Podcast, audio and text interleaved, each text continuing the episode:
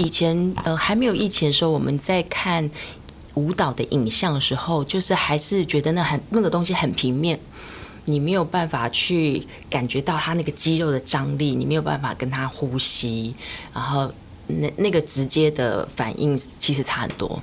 对，就等于是你在看电视都是平的。对，所以这样来讲的话，其实叙述就是动作的叙述，嗯，情感的叙述，其实有一点点不一样。因为像通常我们习惯演大剧场，我们会知道哇，观众跟舞者。表演的那个位置是很远的，所以我们身体里面的那个能量释放的要大一点。可是当你知道哦，今天是有现场录影的，现场录影就好像在看连续剧嘛，它就是整个人是贴近在你的面前的，所以你的演出的方式就不能太夸张，否则在镜头前面看起来很可怕。对，所以那这个东西其实有一点好像。对我来说的话，好像有一点像是我们如果进录音室，嗯，去做专辑，嗯，跟你其实知道说就是 l i f e 的演出，它在肌肉或者是你要去传达音乐的东西的时候，会比较就变得是好像有一种纪律的线条。但我不知道，如果说像刚刚就是张女有讲到，嗯，这方面如果面对镜头的话，那种特别要注意的是，必须要就是演的更内敛，你就不能是撒狗血似的，就是。不能够把你所有的精力乱扔，就是它是要有呃适度的表达，对，所以你在镜头前面看起来刚刚好，因为是其实就是距离的关系，对啊，甚至呃不管是表演的方式，还有整个舞台呈现方式都不一样，然后最明显就是灯光，对，舞台上的灯光，平常我们在剧场看到的都是比较是属于剧场的效果，可是，在镜头前面。那个，如果镜头突然经过爆暗或爆亮的话，它其实无法适应，会有一个模糊时期。对，所以那个时候我们就要把剧场的灯光的明暗的对比调整不要这么大，可能整个亮度都要调呃的高一点点，然后甚至色温都要调整。我们知道身体都是有记忆的，那为什么我们在演出前必须排练这么多次，然后让你的身体习惯那个记忆？对，等于说我们的身体有一点像呃电脑输入，你输入了一些指令，那电脑当然不用一直一直练习，可是身体是需要的。如果你不练习的话，那个记忆会慢慢的淡忘，也就是会一点点流失。那唯有每天不断的练习，你可以把那个记忆储存的更深，然后你可以不用去想，就可以，就好像一个按钮按下去的时候，你就可以马上表达出来。你都不用想的时候，那个时候艺术才会呈现。其实，嗯，刚您说的用什么样的指令，呃，去训练舞者，我觉得这个东西必须很多元，要看作品。对，那可能一个舞的表达里面，它可能就必须要有层次。对，什么地方松，什么地方用力，然后什么时候你必须要让你的呃肌肉膨胀，然后什么时候要急速再放。所以其实它是一个很细密的一个程式。我觉得其实刚刚这个讲法，其实对我来说还蛮启发，因为像我们很多时候在刚开始学琴。总是会觉得说技巧的训练非常的重要，那但是越到后端，就是当我们跟舞台的经验越来越可能比较紧密一点的时候，我会发现说音乐性能够去解决嗯技巧的事情。我觉得我也是从刚刚就是张玉宁刚刚。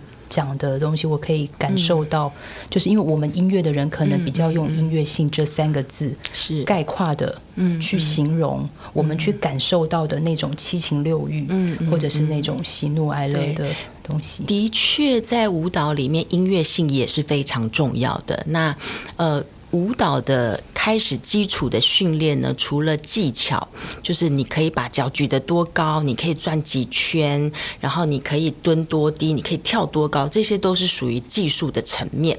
那除了这个之外，你的肌肉在音乐性的表达，那个也是每天的课程里面必须要有的东西。所以我们在课堂里面，我们会尽量把每一个呃训练的组合用不同的。不同的拍子是最基本的，然后用啊不同的节奏、不同的动力，让你的肌肉得到很多的练习跟启发。然后到时候你在呃去你需要去诠释一个完整的作品的时候，你的身体里面会有很多不同的呃音乐上的经验，你可以把它拿来用。对，所以呃，如果说我们今天是要诠释一个。呃，舞蹈的作品的话，那如果这个舞蹈的作品里面刚好又有音乐的陪衬的话，其实音乐的研读对我们来说也是第一个要做的功课。当然，在舞蹈的呃表现的层面上面，舞蹈是主体，那音乐它是一个辅助。对，所以我们经常会希望说，舞蹈可以强过音乐，不要被音乐吃掉。有时候我们用一个很伟大的曲子来做，其实是自己害自己。因为你在剧场里面，你可以把那个音响放得很大，所以当你坐在剧院里面的时候，你可以很清楚、很强烈的去感受到那个音乐给你的震动。可是舞者在舞台上面，如果你又坐得很远的话，其实它只有一丁点。你的身体可以有多大的能量去跟那个音乐、跟那个音响抗衡？所以这时候你就必须要取舍。当你用一个很伟大的曲子做你的呃舞蹈的衬乐或者是伴奏的时候，你要怎么跟他呃和平共处？对，这个就是另外一门学问了。有的时候你们可能音跟着音乐，然后之后。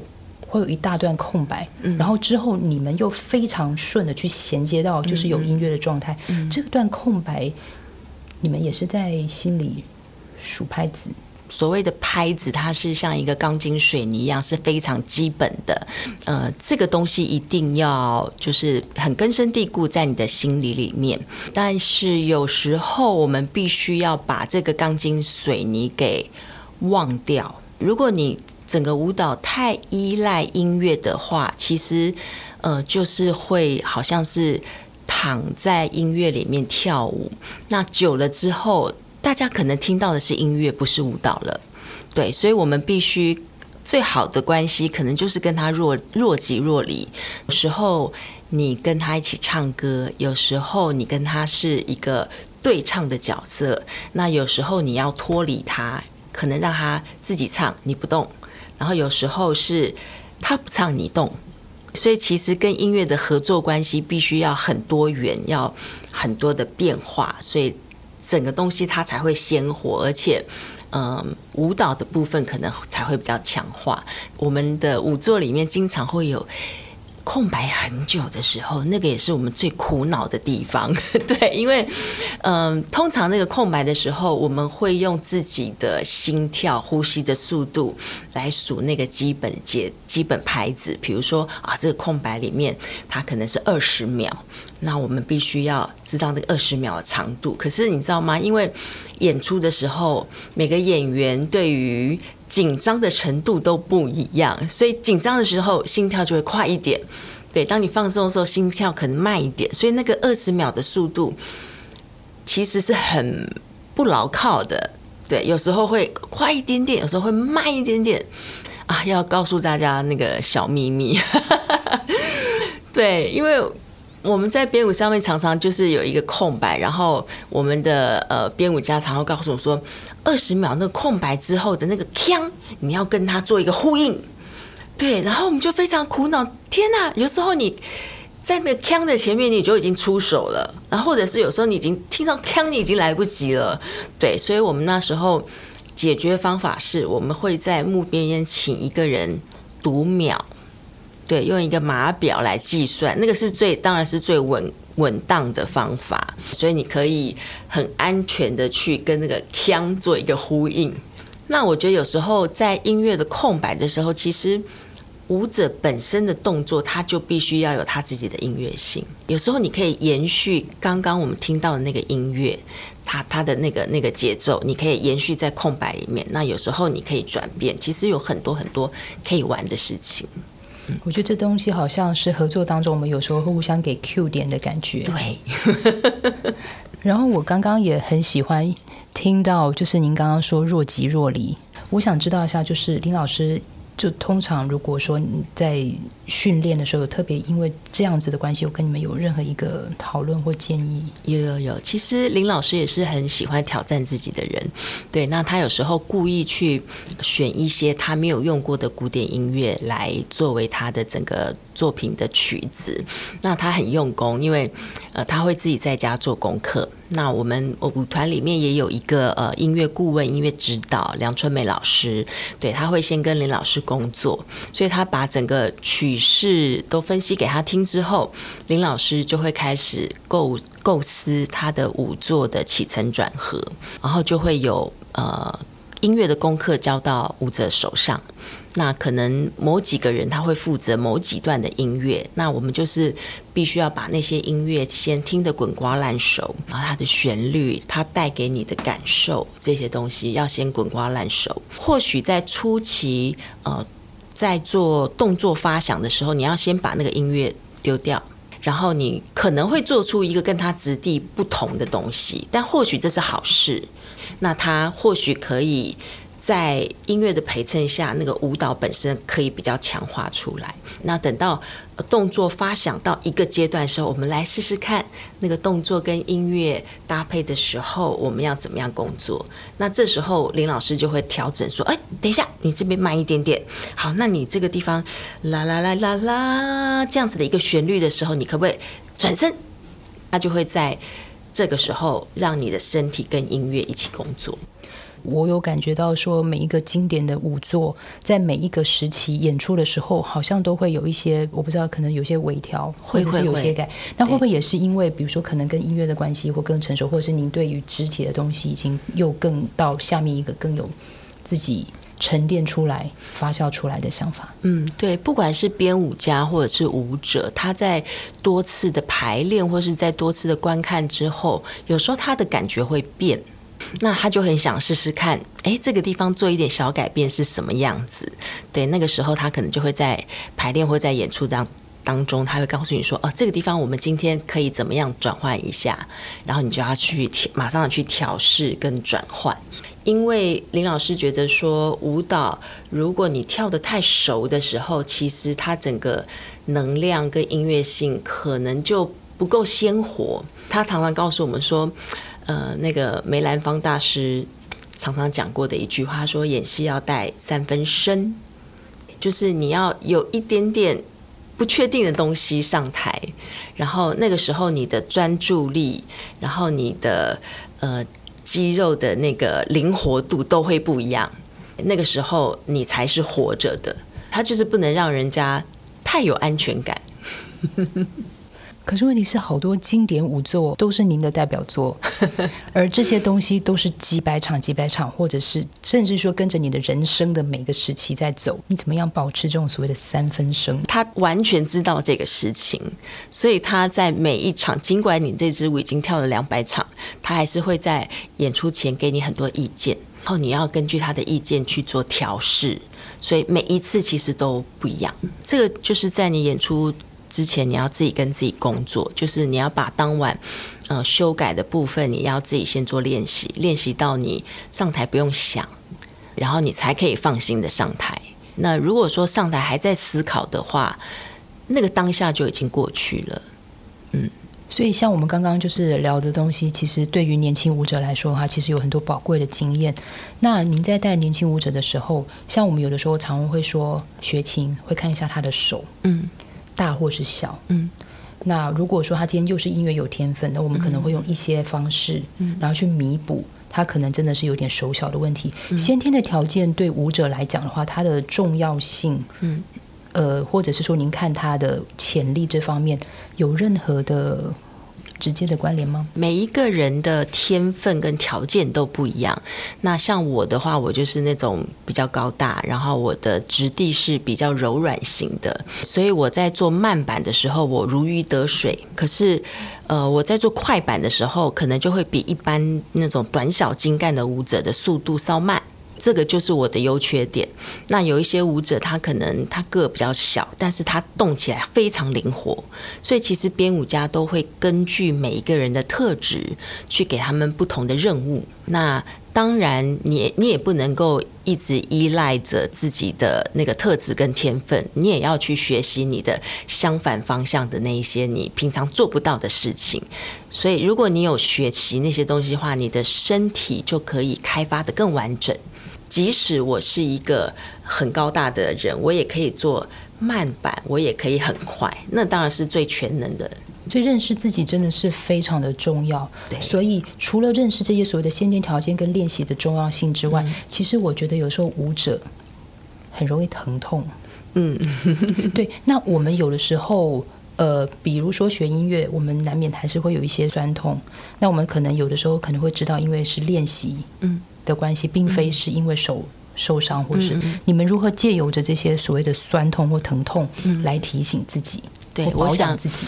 舞者跟呃音乐家很像的一部分，就是说，啊，那个身体都是我们表达的工具，对，所以我们每一天对身体都要有一个。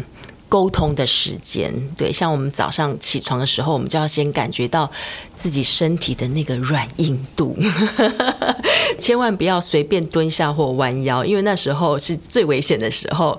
所以起床的时候，你必须要慢慢感觉到自己的身体，然后动作要很和缓。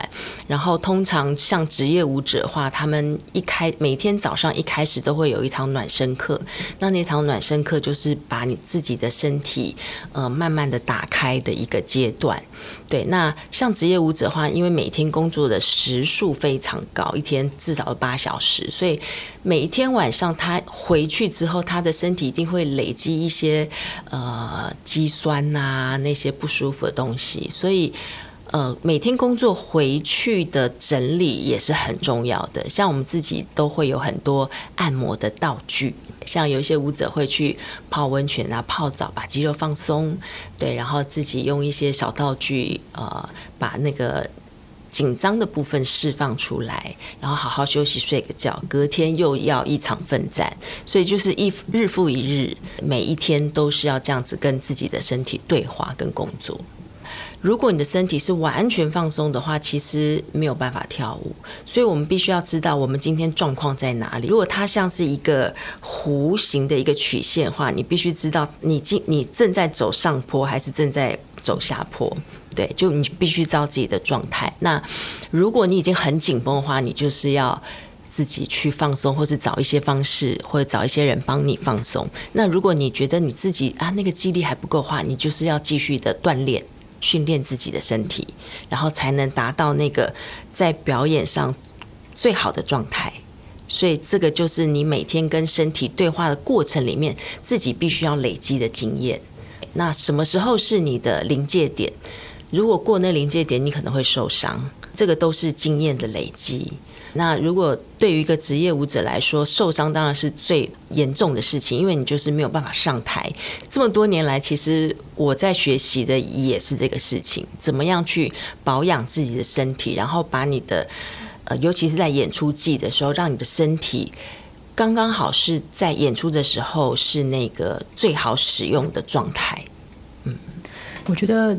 像刚刚就是您提到保养，其实我看到一个非常严谨的一个纪律。嗯，二十六年其实并不容易。你会希望年轻的舞者未来如果刚好去接续您的角色，在一些就是一些经典的舞作上面，你会？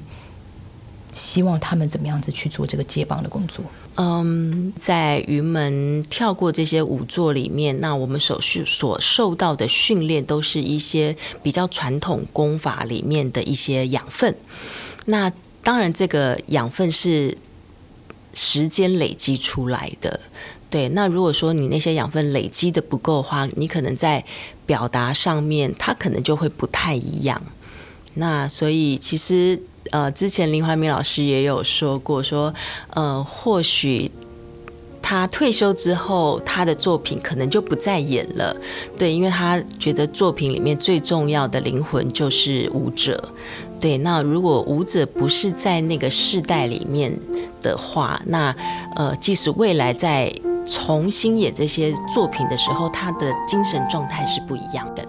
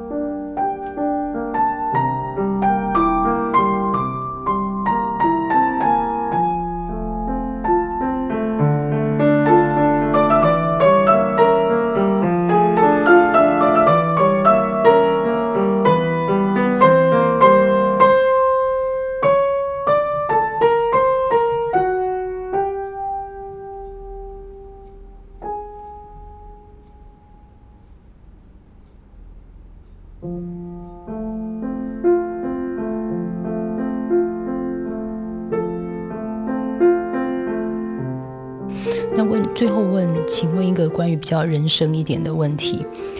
我有时候看舞蹈，有的时候看戏剧，特别觉得人生如戏。嗯，我觉得你全人都把它奉献给舞台上。那我相信你也看到很多人也因为这个样子想要去追求他自己可能本身的梦想。他们如果在家庭，嗯，跟事业，嗯。有的时候必须要去做抉择的时候，您作为一个过来人，嗯，你会怎么样子的？他们一个鼓励？我觉得第一个当然就要倾听你自己的声音，你愿不愿意去真的全心全意去投入你的事业？那当然，你还是要获得家人的支持，这个是很重要的。对，那我很幸运，我的家人都很支持我的事业，然后他们呃在舞蹈上面都。会给我很大鼓励，然后有时候我表演期的时候，也我也会觉得对他们疏于照顾，还有也会有点愧疚。对，那嗯，我觉得既然已经某一些时刻你不能再陪伴家人，然后你不能我的孩子小时候你不能在身边陪伴他，我觉得那个也是一种成长力量。因为像那个时候，我就会觉得我就会觉得说，我既然已经做了这样决定，我在舞蹈上面我就要。做得更好，我才会对得起自己，对得起我的家人。所以就是倾听自己的声音，然后下了决定之后，你就全力以赴就是了。嗯，今天真的很开心看到张宁，因为呃，自从知道可以访问张宁的时候，其实我跟张宁有一个很私人的缘分，就是在您去北医大念书，我去美国念书之前，我们在医专有一个最后一个学期。的一个室友的相处，那我非常谢谢你那时候来看我表演的时候送我的拼图，因为你在我非常不会拼图，然后你非常贴心送我二十五片，所以之后我只要看到拼图的时候，我其实都会想到你。然后作为您长期的观众，我其实呃，其实张令在。我认识他的时候，现在学校的时候，其实他就是一个明星。那我真的很开心，就是看到这个明星一直到如今仍然如此光辉。然后也希望你就是离开，呃，职业舞团的生涯之后，你的职业的精神是继续去影响更多的人。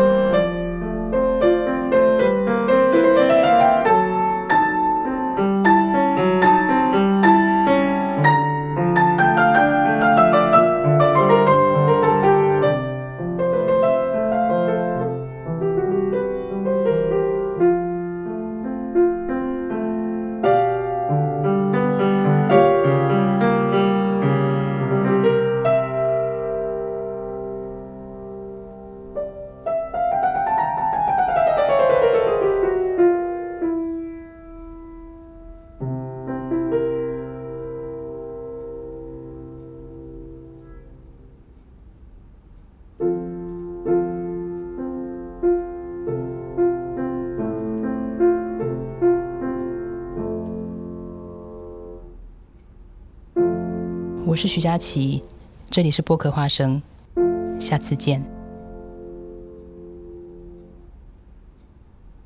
播客花生是由两厅院赞助播出，NTC 是 To Go 特别企划。